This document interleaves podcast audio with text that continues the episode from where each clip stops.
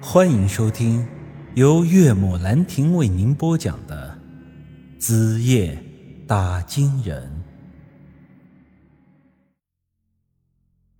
眼看这件事情变得越来越复杂，我的心里也是越来越烦躁。但燃眉之急还是要救治杨玉。看着他此时痛苦的样子，没有人知道他还能撑多久。而现在断肠草的药丸又对他起不了什么效果了。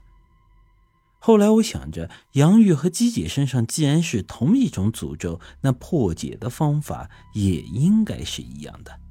姬姐可以通过血果续命，那杨玉应该也可以通过血果缓解这身体上的情况。之前我从护林员大哥那里一共带走了四颗血果，之后自己嘴馋吃了一颗。前天给姬姐吃的一颗，那现在呢还剩下两颗。早知道这玩意儿是救命的东西，我之前也不会把它当做零食给吃掉，如此暴殄天物了。之后我当即为杨玉吃下了一颗，他的症状果然顿时好转了，脸上也恢复了血色。后来我向姬姐问了一下，这一颗血果到底能让他们撑多久？姬姐告诉我，这并没有一个确切的结论。但根据她这些年的经验来看，一颗血果情况好的时候能让她撑上个几年，情况最差的则是撑三个月。前段时间，杨石在他的身上打下了最后一根骨钉，现如今他所剩的时间已经不到一个月。为了让他也能活下去，所以这最后一颗血果，我是让他给吃了下去。如此，我的血果都没了，而我身边有三个人指望着这东西续命啊！我的心里也泛起了嘀咕：三条人命，我到底有没有必要为他们去冒这个险，去寻找这神仙洞呢？大山叔曾经说的神仙洞里的禁忌。到底又是什么？他说过，贸然闯入那个地方，很有可能会导致灾祸的降临。这一切的答案似乎都藏在这打金人秘典里，因为这里面不但记载了进入神仙洞的方法，还记载了里面的一些诡异事物。可是从小旅馆回来之后，我已经把这本书研究了十几个小时，仍然没有找出。什么有用的东西？我的阴阳眼虽然能帮助我看到书上的文字，但这些文字的内容我却是完全理解不了。因为我发现这些文字除了极少量的古汉文之外，其余大部分都是一些奇怪的图腾以及异族文字，有些像是这蝌蚪文，有些又像是上古时期的甲骨文。这些东西乱七八糟混在一起，那简直比看天书还要难呀！